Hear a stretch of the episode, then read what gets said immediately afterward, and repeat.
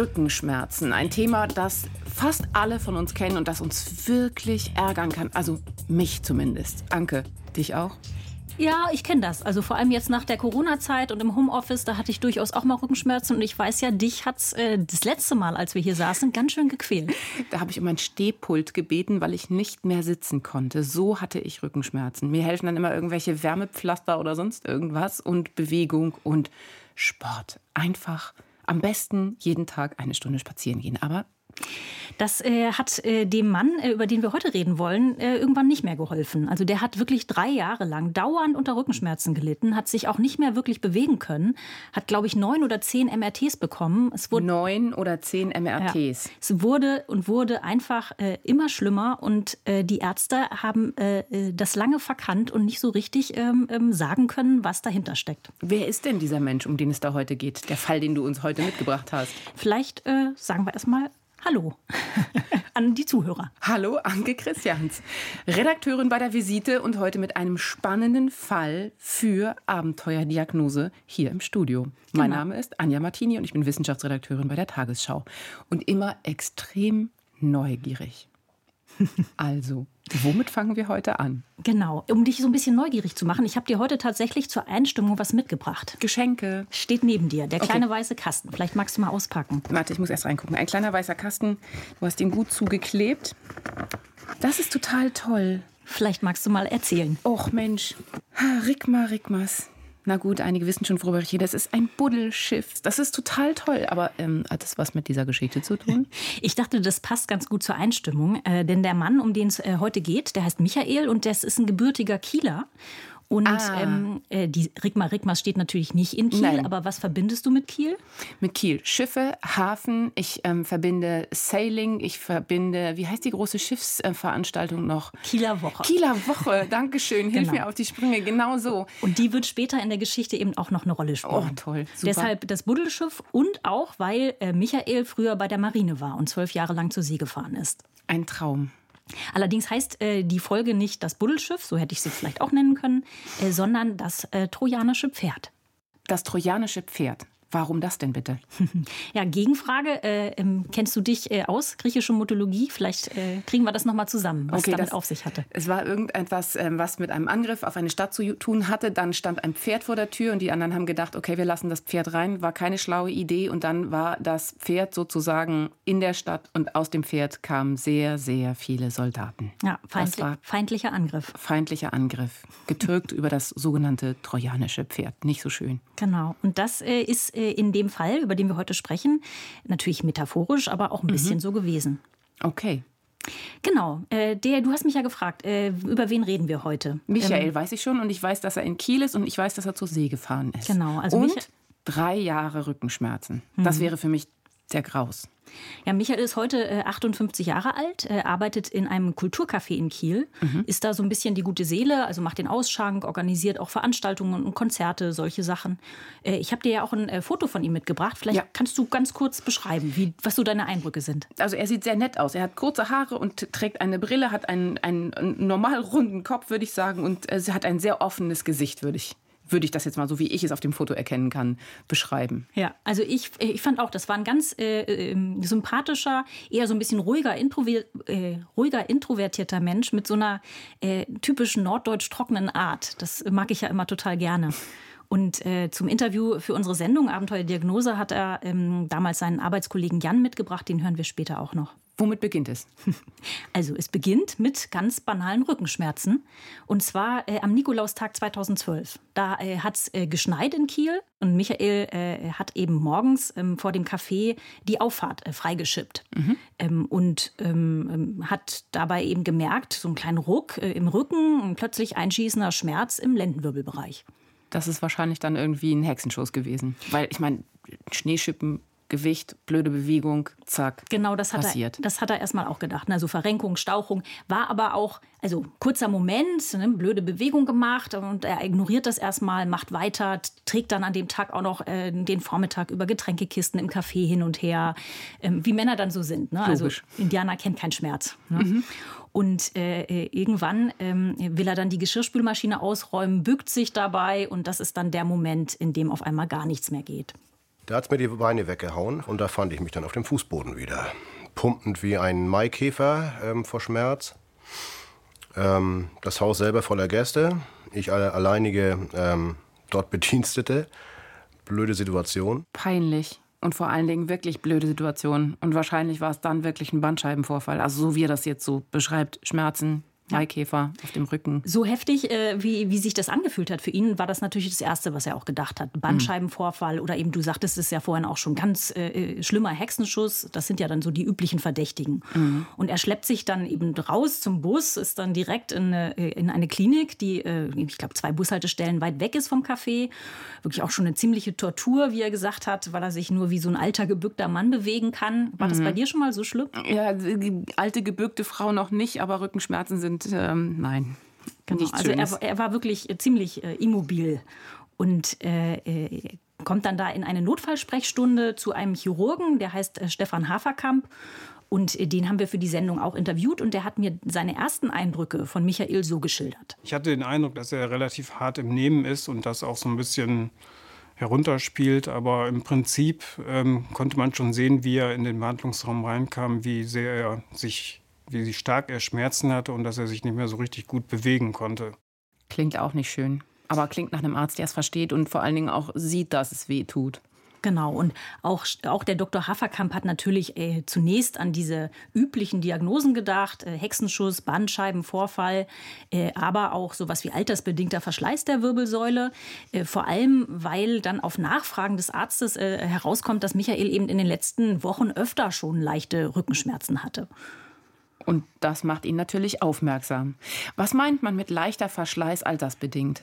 Das äh, bedeutet, dass im Lauf des Alters im Grunde genommen einfach so kleine knöcherne Vorsprünge auch an den Wirbelkörpern entstehen, die dann den Spinalkanal, also den Kanal, in dem das Rückenmark äh, verläuft, auch einengen können. Und das trifft auf die Nerven und das macht das kann eben auch mal Schmerzen, Schmerzen. machen. Genau. Mhm.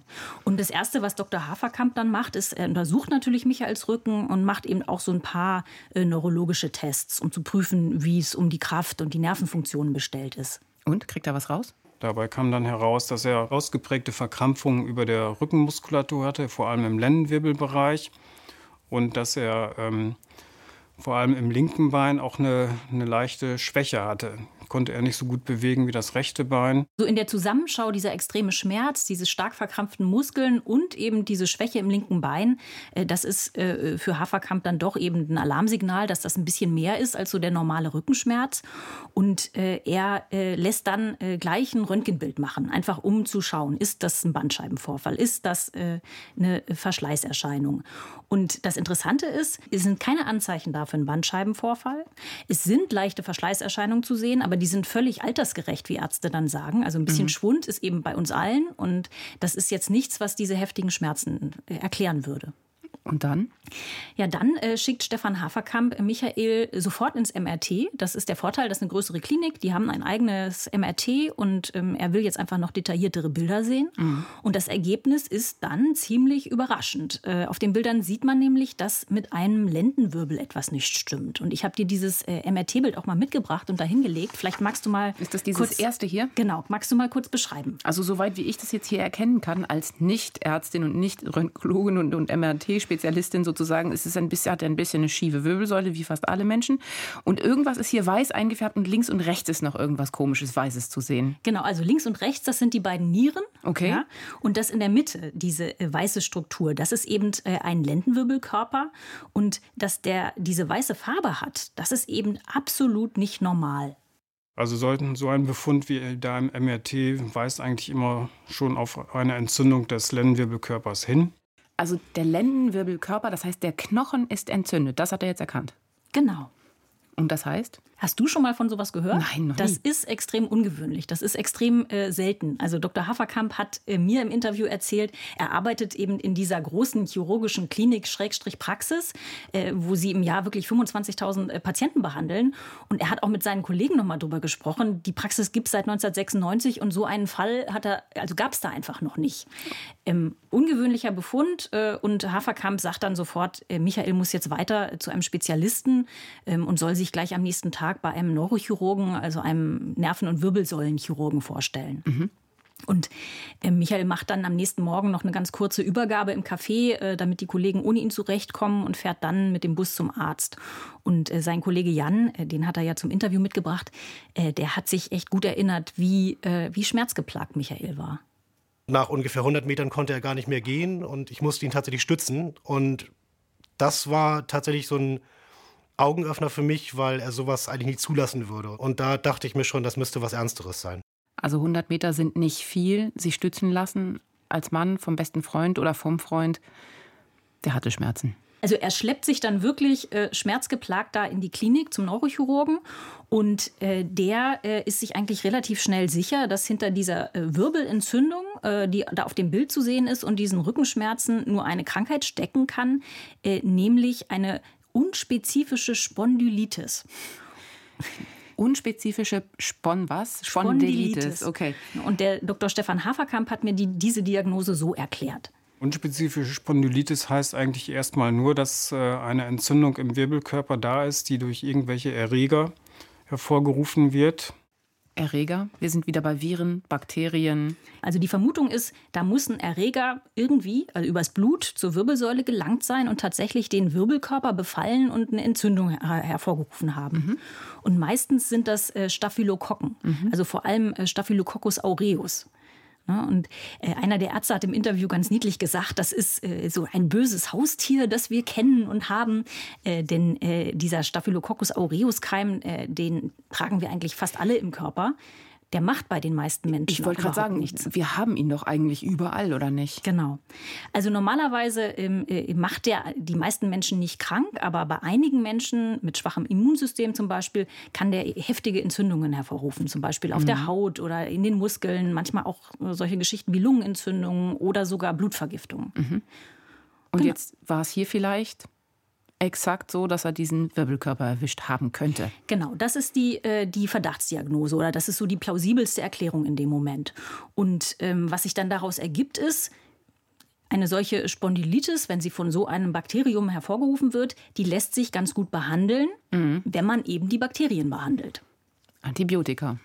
So ist es. Gut, Entzündung. Sei es drum. Gibt es Medikamente gegen, geht dann irgendwann wieder weg. Das meinst du mit Norddeutsch trocken. Geht dann irgendwann wieder weg. Ja, ganz pragmatisch. Ja, halt, finde ich ne? auch total großartig. genau, er bekommt dann so zwei äh, spezielle Antibiotika, die eben gegen diese vermuteten Staphylokokken oder andersartigen Bakterien wirken sollen. Mhm. Und natürlich auch Schmerzmittel, damit er sich wieder bewegen kann. Und dann heißt es eben abwarten und regelmäßig kontrollieren, ob diese Therapie greift. Und? Hilft es? Äh, die Schmerzmittel, die helfen tatsächlich. Also mhm. ähm, er ist nur relativ kurz krankgeschrieben und geht dann eben wieder arbeiten im Café, kommt dann irgendwie auch so zurecht. Ähm, also richtig schlimm ist dann wirklich nur äh, alles, wobei er sich bücken muss, also so Tätigkeiten. Ja, das, ah. das geht natürlich nicht mehr. Das müssen ihm die Kollegen abnehmen. Und äh, auch solche alltäglichen Sachen, ne, wie Schuhe anziehen, Strümpfe anziehen. Ne, das mhm. ist auf einmal, das zwickt noch und tut weh, trotz dieser Schmerztabletten. Und da legt er sich dann aber so seine Tricks zurecht zurecht als pragmatischer Norddeutscher. Genau, damit es nicht so sehr weh tut, aber man nicht so sehr eingeschränkt ist, aber man sonst eigentlich auch nichts mehr tun muss. Irgendwie kommt man damit schon klar. Genau. Und er zieht dann auch so sein Tagesgeschäft im Café irgendwie durch und versucht eben diese Rückenprobleme so gut es geht zu äh, ignorieren und auch so ein bisschen zu verstecken vor den Kollegen. Man hat schon gemerkt, dass das für ihn eine Belastung ist, eben die Vermeidungshaltung, die er eingenommen hat, dass er unnatürlich gerade gesessen hat und sich kaum im Körper gedreht hat, äh, also vieles vermieden hat, was ihm wohl Schmerzen bereitet hätte. Er hat sich dann meistens wirklich, wusste er schon, wie er sich so bewegen ja. kann und was er machen kann und was er nicht machen kann. Und dann hat er aber auch geschildert, gab es immer wieder Situationen, wenn er sich dann eben doch mal kurz zur Seite gedreht hat. Und das geht dann eigentlich doch oft schief. Zack, da ist der Schmerz wieder. Und äh, der geht ja sofort auf die Beine, das heißt, man sackt sofort zusammen und dann hockt man dann da versucht erstmal eine Position zu finden, wo der Schmerz überhaupt nachlässt, um dann vielleicht ganz langsam wieder nach oben zu kommen. Vielleicht nochmal zu einem Arzt gehen? Das macht er in der Zeit natürlich, ne? ganz regelmäßig. Ist er auch okay. bei äh, Stefan Haferkamp, der kriegt dann auch immer wieder ein neues Rezept eben für diese Antibiotika. Und er muss auch regelmäßig ins Krankenhaus äh, zum Neurochirurgen, um dort eben den Behandlungserfolg kontrollieren zu lassen. Die haben sich das wieder angeschaut, haben die neuesten Blutwerte genommen, haben das neueste MRT genommen, auch alle zwei Monate wieder Neues.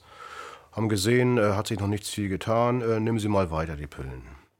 Alle zwei Monate neues MRT. Sag mal, wo sind wir jetzt so zeitlich gesehen? Naja, das geht wirklich elf Monate lang so. Also Therapie mit Antibiotika, neues MRT, wieder gucken, hat es jetzt was gebracht? Äh, und in der Zeit eben alleine sind das, glaube ich, sieben, acht MRT-Aufnahmen, ohne dass man jemals eine Veränderung an diesem entzündeten Wirbel sieht. Und ohne dass die Schmerzen wirklich weggehen. Also dem Dr. Stefan Haferkamp kommt das irgendwann wirklich auch merkwürdig vor. In den MRT-Befunden konnte man keine richtige Heilungstendenz erkennen. Man sah weiterhin diese weißliche Färbung des Lendenwirbelkörpers und ähm, es sah irgendwo nicht im MRT so aus, als wenn die Krankheit wirklich in Abheilung begriffen ist. Also wenn ich das jetzt mal zusammenfasse, der Wirbelkörper ist so, wie er ist, nämlich irgendwie anders. Der Mensch, also ähm, äh, Michael lernt damit umzugehen, der Patient, und das war's.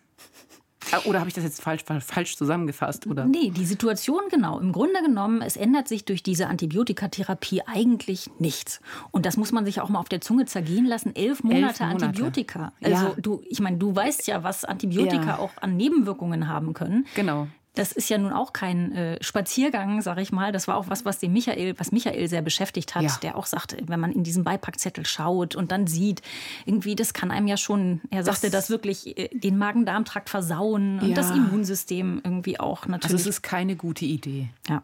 Und deshalb ist äh, Michael nach diesen elf Monaten auch froh, als äh, Stefan Haferkamp ihm irgendwann vorschlägt, nochmal eine zweite Meinung einzuholen. Mhm. Und dafür schickt er Michael zu einem äh, erfahrenen Orthopäden, so äh, Typ arrivierter alter Professor, so so schildert Michael das. Und äh, dieser Orthopäde, der sagt, äh, diese lange äh, Behandlung mit Antibiotika, das sei an sich schon richtig gewesen, aber das äh, könne man jetzt dann auch so langsam beenden. Und der gab mir dann den Rat, den ich dann auch befolgt habe, weil er mir sehr zu Pass kam, auf die Selbstheilungskräfte meines Körpers zu vertrauen und die Medikamente abzusetzen, weil die bringen ja nun doch nichts. Und genau das habe ich getan. Deswegen sind dann alle Antibiotika abgesetzt worden nach diesem orthopädischen Termin. Und ähm, dann habe ich eigentlich auch lange nichts mehr von ihm gehört. Und war, dachte, dass es ihm dann soweit gut geht. Der letzte war jetzt Herr Haferkamp, richtig? Genau. Alle Medikamente absetzen und auf die Selbstheilung des Körpers hoffen. Das kann ein Weg sein. War es ein Weg? Also ähm, Michael hat das erstmal ganz dankbar angenommen, weil er eben auch einfach genug hatte. Ne? Diese klar. ständigen Arztbesuche. Ne? Und wie gesagt, er hatte sich ja irgendwie schon mit diesen Rückenschmerzen arrangiert, gelernt, die auszuhalten. Ähm, und Fehlhaltungen, also Schonhaltungen genau, eingenommen, keine der, Kisten mehr getragen. Der kleine Hocker im Flur, um die hm. Schuhe besser anziehen zu können. Ne? Und was er auch erzählt hat, was, was ich auch wirklich ähm, eigentlich ganz eindrücklich fand, äh, also er hat sich dann wirklich angewöhnt, zwei, dreimal direkt hintereinander einkaufen zu gehen, weil er eben immer nur so kleine Mengen die Treppe hoch in die Wohnung tragen konnte. Okay. So dass sich dann, er sagte, die Kassiererin manchmal schon so ein bisschen gewundert hat. Aber dann sind das ja, wenn ich das mal so zusammenfasse, ganz viele kleine Handlungen und, und, und Lösungsideen, die er sich da zusammengebaut ja, hat, also ich um glaube, durch seinen Alltag zu kommen. Er war schon ordentlich beeinträchtigt. Ne? Ja. Und das ist natürlich auch was, was einem auf Dauer, auf Dauer zusetzt. Also er hat auch erzählt, eigentlich, er spielt total gern Darts und auch das, man musste dich ja auch ein bisschen drehen und bewegen können. Das geht dann halt alles nicht mehr so richtig gut. Aber er hat das dann so durchgezogen. Und Selbstheilung. Auf die Selbstheilung vertraut und dann sind wirklich anderthalb Jahre ins Land gegangen. Und dann? Ja, jetzt schlagen wir mal den Schlenker zurück zu dem Buddelschip, was ich mitgebracht habe. Ach so, direkt Marikmas, genau. Ich wollte eigentlich drauf hinaus, Kieler Woche. Du wolltest in die Kieler Woche. Ist logisch. Wenn wir in Kiel sind, sind wir auf der Kieler Woche. Genau, 2015. Ne? Kennst du ja bestimmt. Ich weiß nicht, ob Wie du mal da warst. waren da? Ich war ganz klein und meine Eltern sind mit mir hingefahren. Du, äh, wie viele Schiffe dann da 2015 vor Anker lagen? Das okay. habe ich jetzt nicht recherchiert. Okay, okay, gut, aber es waren aber wahrscheinlich sehr, sehr viele. Großes Volksfest und dann sind da doch immer mehrere Millionen Besucher, natürlich nicht äh, auf einmal, aber in, äh, in dieser Woche dementsprechendes äh, Gedränge und mhm. Michael als Kieler mittendrin. Und äh, während er sich dann da so durch die Menge hat treiben lassen, äh, macht er, er auf einmal eine beunruhigende Entdeckung. Wenn man sich in die Menge bewegt, ergibt es sich automatisch, dass man dann mal hier geknufft wird und da geschubst wird. Und dabei merkte ich halt, dass äh, ich am Rücken, an dieser Position, an dieser Stelle, wo mir immer diese Schmerzen hatte, vor noch gar nicht allzu langer Zeit, dass da irgendwie eine schmerzempfindliche Stelle war. Ah, und das hat er in der Masse durch das Knuffen sozusagen. Genau, da hat er gemerkt, eine Stelle fühlt sich da irgendwie anders an als alles, was er da so aus den letzten anderthalb Jahren kannte. Okay. Und äh, hat dann am selben Abend noch so äh, eben sich einfach mal vor den Spiegel gestellt und seinen Rücken inspiziert. Jedenfalls stellte ich da eben fest, dass sich da so eine ja, ich sage jetzt mal, eine kleine Beule gebildet hat. Nach außen drückend. Eine Beule nach außen drückend. Und das wissen wir ja. Wir hatten ja schon mal so einen Fall Beulen, Beulen bei Abenteuerdiagnose sind nie gut. Beulen sind nicht gut. Im Grunde genommen, auch da hat er dann erstmal wieder so ein bisschen die Taktik gefahren. Ich sitze das jetzt mal aus. Ich Was die von Beule alleine nicht. kommt, das verschwindet vielleicht von alleine auch wieder. Ist in meinem Rücken, ich sehe es nicht. Genau. Und keiner fasst es an und dann geht das schon. Allerdings äh, ist in den nächsten äh, paar Wochen diese Beule dann größer geworden. Klingt auch nicht gut. Und äh, dazu schwitzt er auf einmal nachts noch stark. Das ist eben auch ein Zeichen dafür, dass da im Körper irgendwas vor sich hin kocht und, und, und virulent ist. Ähm, man, ist man ist sehr verschwitzt. Man, man kocht halt ab, wenn man das mal so sagen darf. Ja, aber ich finde, er hat es erstmal gut beschrieben, dass da irgendwas im Körper ist, was nicht in Ordnung ist, wenn man so sehr schwitzt. Genau. Und das- Nimmt er die Zeichen wahr? Das äh, wird ihm so langsam dann auch bewusst. Ihm wird das auch so ein bisschen unheimlich. Und dann kommt dazu, äh, also Kieler Woche ist ja im Sommer und er will eben ein paar Wochen später in Urlaub fliegen, seinen äh, Sommerurlaub in Österreich verbringen. Und ähm, sein Gedanke ist jetzt doch lieber vorher mal zum Arzt gehen und das abklären lassen. ne? Nachdem er anderthalb Jahre, zwei, Anderthalb Jahre eben nicht, nicht beim, Arzt beim Arzt war. war. Und äh, deshalb geht er dann äh, wieder zu Stefan Haferkamp. Und äh, der ist doch äh, ziemlich überrascht, als er Michael wieder sieht. Ich habe ihn kaum wiedererkannt. Er hatte sehr stark abgenommen und ähm, berichtete auch, dass es ihm gar nicht gut gehen würde. Er hatte Nachtschweiß, er hatte auch teilweise Fieberattacken. Okay, das sind ja jetzt doch deutliche Zeichen, dass da irgendwas in seinem Körper nicht in Ordnung ist. Was macht denn jetzt Herr Haferkamp, außer ihn wieder ins MRT zu bringen? Naja, der fängt erstmal mit dem naheliegendsten an und schaut sich diese äh, seltsame Beule am Rücken einmal an. Der ist bald vom Stuhl gefallen, als er das gesehen hat. Er hat jetzt nur mit so einer Beule gerechnet, die so fingernagelgroß ist oder sowas. Als sie sah, war ich dann doch etwas erschrocken. Die war nämlich ziemlich groß. Sie war ungefähr ja, so wie so ein kleiner Fußball schon fast, so Kindskopf groß ungefähr. Okay, Kindskopf groß, ein kleiner Fußball. Also ich ziehe meinen Hut vor Michael, dass er das so lange ausgehalten hat und sich so lange nicht gerührt hat. Ja, also ich meine, man muss das ein bisschen einordnen. Ähm, Herr äh, Dr. Haferkamp meint das eher so von der, von der ähm, Ausdehnung äh, zu den Seiten hin. Also du musst dir das jetzt nicht so vorstellen, dass, Dass so ein halber halber Fußball, Fußball aus dem. Rücken rausragt. Gut, aber Ganz trotzdem, so war es nicht. Aber Ja. trotzdem, es klingt Ja. halt doch schon Ja. Bedrohlich, würde ich jetzt mal sagen. Ja, ich glaube, ja, Michael hat das so ein bisschen ähm, tatsächlich Ignoriert. ja unterschätzt, vielleicht so ein bisschen zu lange ausgesessen, wie man das dann manchmal so macht, wenn man vielleicht auch Sorge hat, dass da bei solchen Untersuchungen was rauskommt, was man vielleicht gar nicht wissen möchte. Ähm, also was Dr. Haferkamp jetzt macht, er untersucht äh, diese äh, Schwellung äh, als erstes mit dem äh, Ultraschallgerät, denn wir wollen ja rausfinden, Was ist drin? ja. Und äh, dabei sieht er, diese Beule, die ist tatsächlich äh, prall gefüllt äh, mit Eiter. Ja. Und das heißt, das ist ein Abszess. Und äh, die brennende Frage ist jetzt natürlich, wo kommt der her? Wer hat dieses Ding verursacht? Entweder kommt es dann doch von der, von der Lendenwirbelsäule oder aus dem Bauchraum heraus. Deswegen habe ich mir dann schon große Sorgen gemacht und ihn dann ja auch sofort ins Krankenhaus eingewiesen. Ins Krankenhaus eingewiesen. Sofort. Genau, weil äh, er sich einfach gesagt hat, das sieht doch so äh, kritisch, dramatisch, bedenklich aus, äh, das äh, soll jetzt äh, sofort ähm, gründlicher untersucht werden. Und was dann passiert, ähm, ist, äh, die Ärzte im Krankenhaus, die schicken Michael erstmal wieder weg. Weil äh, sie sagen, ähm, sie brauchen zuerst ein MRT-Bild, ähm, müssen dann erstmal irgendwie genauer auf dem MRT-Bild äh, sehen, was ist das, äh, wo kommt das her.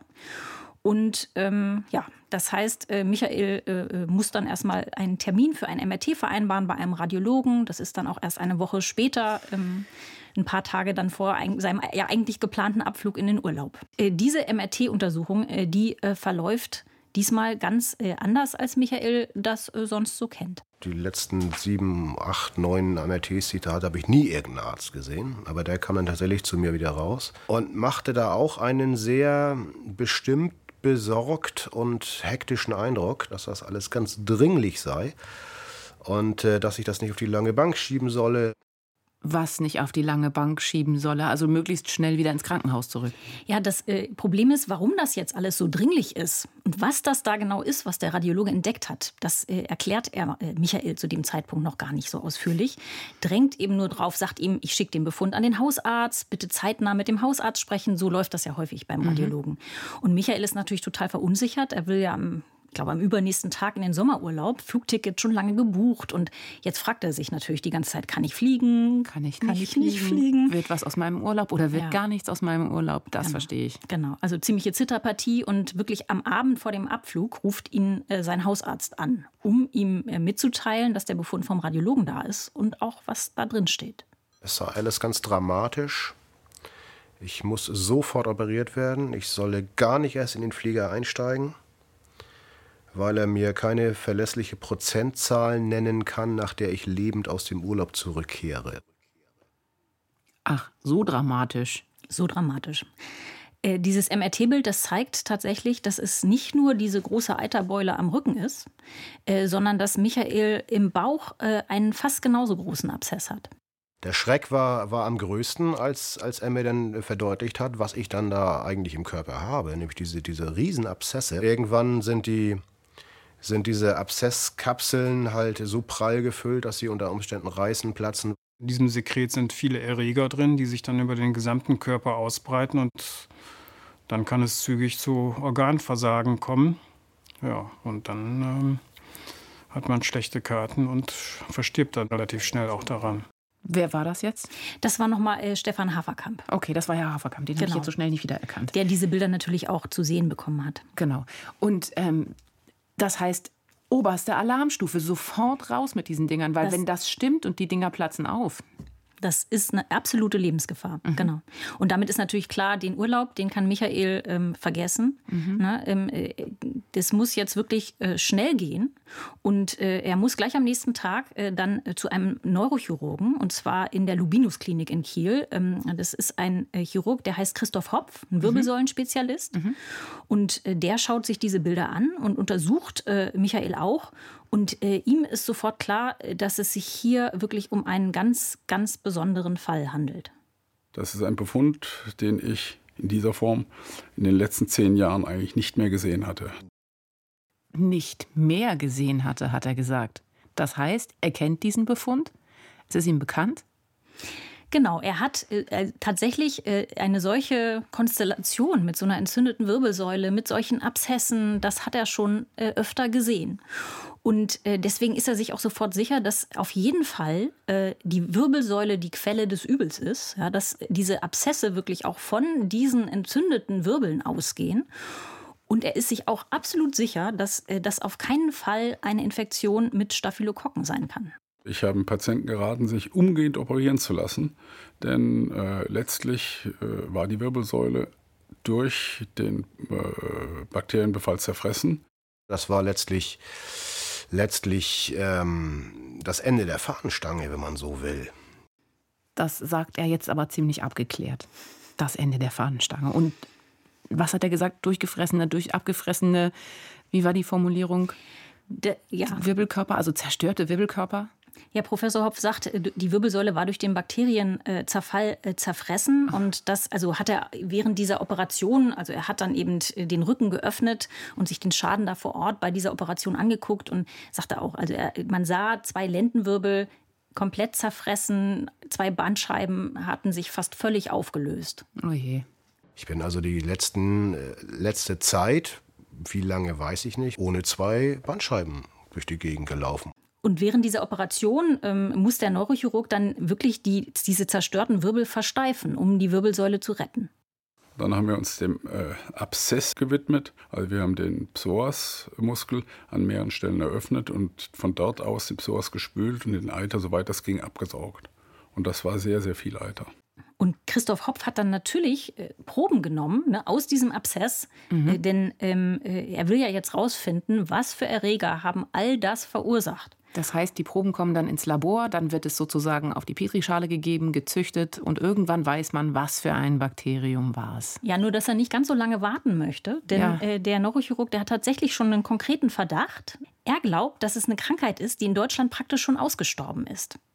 Und ein Erreger, der früher sehr weit verbreitet war und der vor allem die Lunge befällt. Ein Erreger, der in Deutschland sehr verbreitet war und die Lunge befällt? Hilf mir auf die Sprünge, was kann es sein? Hast du eine Idee? Nee. Also äh, Hopf denkt tatsächlich an Tuberkulose. Und daraufhin haben wir diese Probe ins Taxi gesetzt und nach Borstel fahren lassen.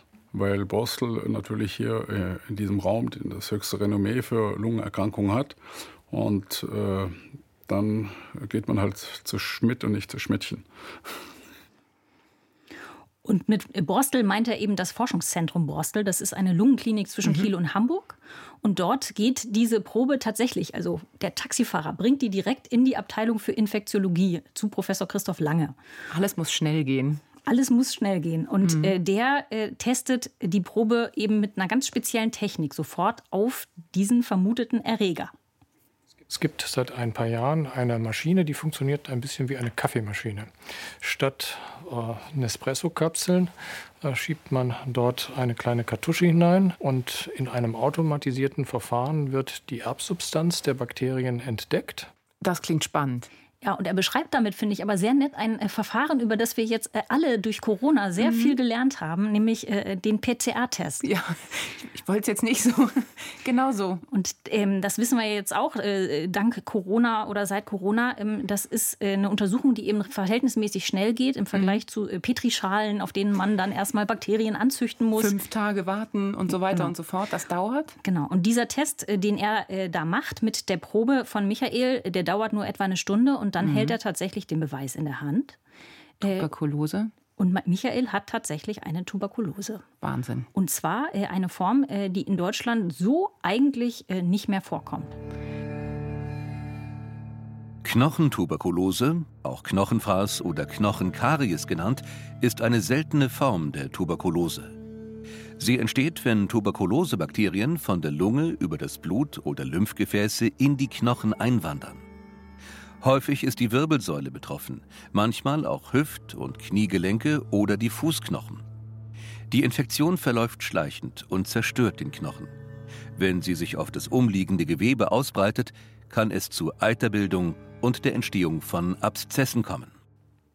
Und die Frage, die jetzt natürlich noch offen ist, ist, wo kann er das herhaben? Hm. Hättest du eine gehe, Vermutung? Hm, ich gehe an den Anfang unserer Geschichte zurück. Ich gehe dahin, was du mir erzählt hast. Du hast mir gesagt, er ist zur See gefahren, er war bei der Marine und ich schiele auf mein Schiff. Mein kleines Buddelschiff. Ja, das ist tatsächlich auch so die Vermutung, äh, die, die Michael hat. Man kann das nicht belegen. Also es mhm. ist genauso gut denkbar, dass er sich das in, Deutschland irgendwann mal äh, eingefangen hat, weil er im Bus neben dem falschen Mensch saß und er hat gehustet. Aber es wäre gut denkbar, dass er sich äh, auf seinen Seereisen, er war ja wirklich in der ganzen Welt unterwegs, auch in, in einem fremden Land mit Tuberkulose infiziert hat. Mhm. Und das so lange jetzt mit sich rumgetragen hat und es diese heftigen Auswirkungen hatte. Genau. Denn das fand ich ist wirklich das auch ein bisschen faszinierende und spannende. Deswegen habe ich die Folge auch das trojanische Pferd genannt.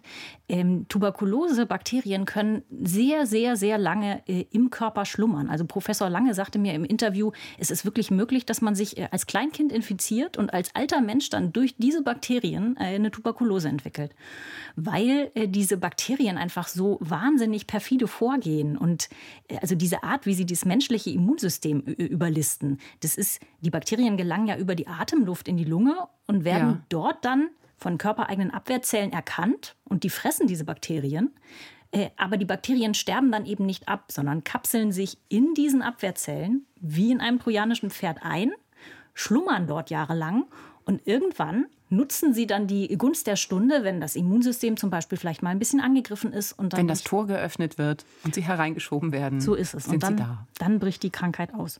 Und genau das muss bei Michael 2012 dann wahrscheinlich passiert sein. Also die Bakterien müssen bei ihm eben von der Lunge irgendwann äh, in die Wirbelsäule gewandert sein und sind dort wieder erwacht und haben dann eben ganz schleichend äh, seine Wirbelkörper und seine Bandscheiben zerfressen. Es war ein Aha-Erlebnis. Äh, der Befund Knochentuberkulose selber war mir bis dahin fremd. Da es heute so selten ist, denkt man nicht mehr primär daran und hat auch im Verlauf über lange Zeit nicht daran gedacht. Aber das Gute ist, dass es diese Klinik in Borstel gab und eben diesen Chirurgen, der wirklich gesagt hat, öffnen nachgucken, was es ist und schnellstmöglich herausfinden, wer oder was der Erreger ist. Genau, und vor allem ist äh, diese Klinik in Borstel tatsächlich auch auf Tuberkulose, so selten die Krankheit auch ist, aber spezialisiert und äh, äh kann dann natürlich auch sofort mit der, der richtigen Behandlung starten. Und die ist tatsächlich dann noch mal ein bisschen aufwendiger. Also das sind ja Bakterien, insofern werden die auch mit Antibiotika behandelt. Aber das sind eben vier ganz spezielle Antibiotika, die man dann auch ein Jahr lang einnehmen muss. Also eine Kombitherapie, die dann ähm, äh, den Erreger äh, mit der Zeit abtötet. Und äh, Michaels äh, Leidensgeschichte damit dann Gott sei Dank auch ein Ende setzt. Und hast du mit Michael noch mal telefoniert oder gesprochen? Wie geht es ihm heute? Äh, ja, ich habe äh, tatsächlich, äh, ich habe per Mail noch mal sehr netten Kontakt mit ihm gehabt und er hat mir geschrieben, ich zitiere das mal, äh, die Medikamente, äh, die ich über zwei Jahre nehmen musste, die beseitigten sämtliche Abzesse. Ich oh. gelte seitdem als geheilt und bin schmerzfrei. Super. Und er schreibt auch, er kann eben wieder in Österreich in den Bergen wandern und er kann auch Darts spielen ohne Bewegungseinschränkungen und ohne Schmerzen. Das heißt, er hat sein altes Leben eigentlich zurück. Genau. Sehr gut. Ne, und was wir vielleicht auch noch mal sagen sollten, ganz wichtig, Hinweis für Hypochonder, äh, solche Entzündungen der Wirbelkörper durch Tuberkulose oder andere Bakterien sind wirklich super selten. Also gilt ja auch für dich, bitte nicht bei jedem Rückenschmerz dann gleich an sowas denken. Nein, ich denke immer erst an meinen Schreibtischstuhl oder an die zu vielen Stunden am Tisch sitzend. Danke für diesen wirklich, wirklich spannenden Fall. Der war super. Ja, bitteschön. Danke für die neue Beule sozusagen. Ähm, Ihnen vielen Dank fürs Zuhören und ich würde sagen, das war eine spannende Folge von Abenteuerdiagnose. Habe ich irgendwas vergessen, Anke? Ja, wir sollten vielleicht noch mal sagen, also wenn Sie oder ihr da draußen äh, auch spannende Diagnosegeschichten erlebt habt, ungewöhnliche Fälle, mysteriöse Symptome, äh, dann schreibt uns doch gerne äh, unter äh, abenteuer-diagnose@ndr.de. Äh, wir äh, freuen uns, mit euch in Kontakt zu kommen. Und natürlich freuen wir uns auch über Feedback, Kommentare und Bewertungen. Und wer noch mehr Medizinkrimis möchte, uns gibt es auch als Fernsehsendung. Und zwar immer im NDR Fernsehen bei der Visite und natürlich auch in der Mediathek. Und das war jetzt Abenteuerdiagnose der Medizin Krimi Podcast für heute. Anke Christians war bei mir und mein Name ist Anja Martini und wir sagen Danke und alle zwei Wochen dienstags gibt es eine neue Folge. Am besten gleich abonnieren. Bis zum nächsten Mal. Dankeschön. Bis ganz bald.